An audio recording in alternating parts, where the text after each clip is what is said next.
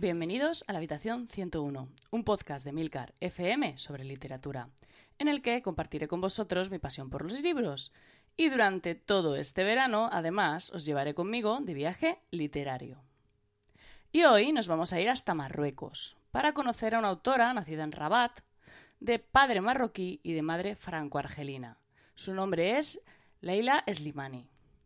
Leila reside actualmente en Francia, aunque vivió hasta los 18 años en Marruecos. Se ha llevado varios premios por sus novelas, que son bastante conocidas, tanto en su país de origen como en su país de residencia actual. Y bueno, se dice de ella que es toda una promesa de la literatura. Y por lo que he leído, todas, sus novelas tienen eh, unas reseñas, bueno, buenísimas. Aunque, como os decía, tiene, tiene varios títulos publicados. La novela que yo os he traído eh, se titula Canción Dulce. Y la verdad es que es, un, es una historia que impacta desde el principio. ¿Y por qué impacta desde el principio? Bueno, pues porque curiosamente eh, Canción Dulce empieza por el final. La primera escena que tenemos en la novela es, es una bomba. O sea, te deja descolocado. No, no os la voy a contar porque creo que va a causaros más impresión si lo leéis. Pero bueno, ya os digo que, es como un comienzo muy, muy brutal. Eh, la historia trata de una familia eh, que está formada por Miriam, que es una abogada magrebí, por su marido Paul, que es un productor musical francés, y por sus dos hijos, Mila y Adam. Eh, bueno, Miriam está, está, bastante insatisfecha con su vida, así que decide que, quiere, bueno, ella se dedica a cuidar de, los, de sus hijos, ¿vale? Entonces decide que quiere empezar a trabajar como abogada, que es la, carrera que ella estudió. Así que la familia se pone a buscar a um, una niñera para que se haga cargo de los niños.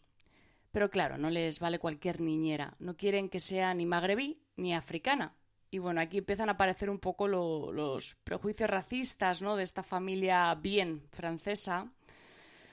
Y nada, tras varias entrevistas eh, que son un fracaso, aparece Luis, que es blanca, es rubia, es muy francesa, ¿no? Y ellos eh, piensan o sienten que es como si hubiese llegado Mary Poppins a su vida. Y todo parece ir sobre ruedas. Pero la realidad es que es que no. Todo esto va a explotarles en la cara porque esta novela va a tratar precisamente sobre, sobre el racismo, los prejuicios, lo que creemos saber de los demás eh, simplemente por su apariencia y lo equivocados que podemos llegar a estar. Pero también va a tratar sobre la, soledad, la dependencia, el egoísmo, ¿no? Y en parte sobre ese ritmo de vida acelerado que, lleva la sociedad actual. Es una novela directa, muy, muy cortante, ¿no? Que expone a sus personajes sin, sin medias tintas, dejando que el lector los juzgue abiertamente. Y bueno, ya os digo que ninguno va a salir muy bien parado. Durante toda la lectura hay un, ambiente como de tensión psicológica, ¿no? A mí en parte me recordaba, no sé si la habréis visto, una película del 92 que se titulaba La mano que mece la cuna. Y de hecho a Luis, la, niñera de esta novela, me la imaginaba un poco como Rebeca de Mornay. Aunque bueno, ya, ya os digo que las, las motivaciones de una no van a tener nada que ver con las de la otra. Bueno, el estilo de, Leila Slimani es bastante elegante, es, sencillo a la vez, ¿no? Ella sabe, sabe escribir, sabe describir y no resulta ni repetitiva ni cargante, entonces hace que la lectura resulte muy fluida.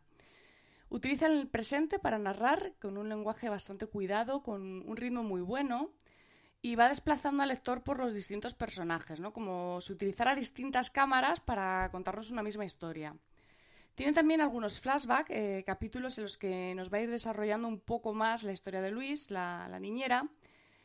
Y como no, flash forward, ¿no? Donde vamos a ver también pues escenas del futuro, ¿no? Entendiendo como futuro lo que sucede al empezar el libro, ya que el resto de la historia está narrada en presente, como os decía. Y bueno, desde luego Leila Slimani es una autora que, que merece la pena conocer porque creo que su nombre va a ir cobrando relevancia en el futuro. Y bueno, es una autora en fin, que yo creo que hay que tener en cuenta. Si no es con esta novela, pues con cualquiera de sus otros títulos. Muchísimas gracias por el tiempo que habéis dedicado a escucharme. Espero vuestros comentarios en nuestro grupo de Telegram, t.me barra habitación 101. Y como siempre, los comentarios se quedan abiertos a sugerencias, países y libros para incluir en este viaje. Leed mucho y recordad, nos encontraremos en el lugar donde no hay oscuridad.